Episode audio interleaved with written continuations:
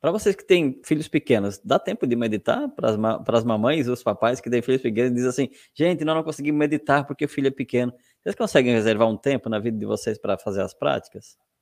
Olha, o que a gente pratica, vivencia, a gente sempre tenta deixar isso muito exposto assim para os nossos alunos, para quem está mais uhum. próximo, é a vida ela vai, ela vai ter diferentes ciclos e a gente tem que adaptar a prática a diferentes ciclos. Então, são dois termos que eles fazem parte dentro da filosofia do yoga, que é vairagya e abhyasa. Vairagya é o desapego e abhyasa é a prática. Então, tem que ter prática, mas tem que ter desapego. Até mesmo a própria prática. Então, tem Nossa, momentos que. Que legal isso. Que eu já tive a prática matinal intensa, todo dia, 5 horas da manhã, à noite, duas horas de prática de manhã, duas horas à noite. Só que se eu fico preso, apegado à minha prática, eu não estou aberto à vida e aos ciclos que ela me traz, uhum. em permanência. Então, hoje em dia, eu com um ano e quatro meses, o Matheus, nosso filho, acorda várias vezes madrugada para mamar, acorda cedo, às vezes acorda no horário, às vezes acorda no outro. Então, a gente tem que adaptar a prática, flexibilidade, adaptabilidade, de acordo com esses momentos. E é o que a gente tem feito.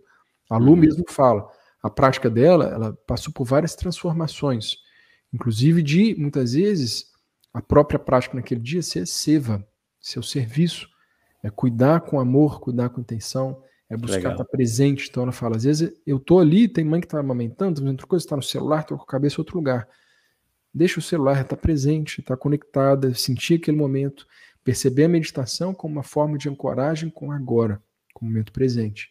E aí uhum. ela expande essa prática no amamentar, no fazer as coisas que devem ser feitas, e, inclusive, ela cita muitas vezes o mantra, às vezes o bebê está chorando, ela pega, começa a fazer um mantra para a mente, para ela, e ela vai entrando num clima com ele, e ela chega nesse estado mais ampliado. Então, eu acho que para ela uhum. é mais sutil, porque a mãe ela é realmente sugada nesse momento que ele está. Uhum, uhum. Para mim, é uma construção de dar apoio, de dar suporte.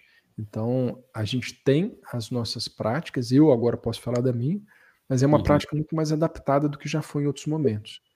E eu Sim. me conecto com a Nietzsche, a impermanência. Eu sei que eles vão crescer um pouco mais. A nossa enteada também está com fez 20 anos ontem.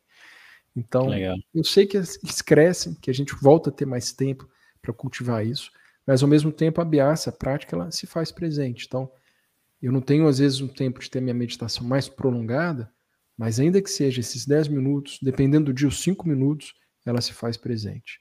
Quando tem a, um retiro, quando tem as nossas aulas, eu sempre aproveito para meditar junto com os alunos. E fora disso, o meu momento pessoal, pelo menos pouco tempo, eu tenho que cultivar todo dia, porque a prática me alimenta também. Uhum, ela me ajuda uhum. a passar por toda essa oscilação que os meninos pequenos trazem. Como é que é para vocês esse alinhamento entre pessoal e profissional? Já foi um desafio maior, já foi um desafio mais intenso.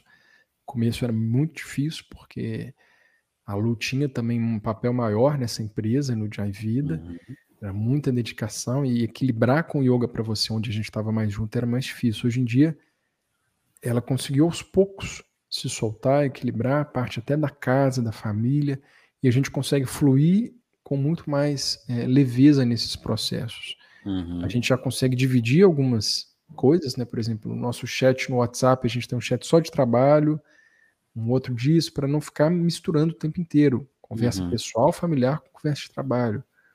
Tem momentos do dia a dia que a gente sabe que é hora de conversar de trabalho, mas horas que não é para conversar de trabalho. Uhum. Então, essa divisão ela é importante para a gente conseguir se equilibrar, entender que somos seres complexos e que atuamos em várias áreas diferentes. Uhum. Então, tem hora que, que flui muito bem, tem hora que é um pouco mais delicado, a gente tem que entender o lado profissional. Mas é uma uhum. visão do outro como um aliado mesmo, como um parceiro assim. E às vezes, ó, a gente fala assim, se eu tivesse tendo essa conversa com outra pessoa, sem tanta intimidade, talvez a minha conversa teria sido um pouco diferente. Então, peraí, vamos regular aqui. Estamos conversando uhum. sobre trabalho, ainda que a gente tenha toda essa intimidade, como que a gente chega junto nessa construção? Então, uhum. é um uhum. autoconhecimento e um aprendizado constante. É difícil em muitos momentos, mas eu sinto que é, a gente cresce junto.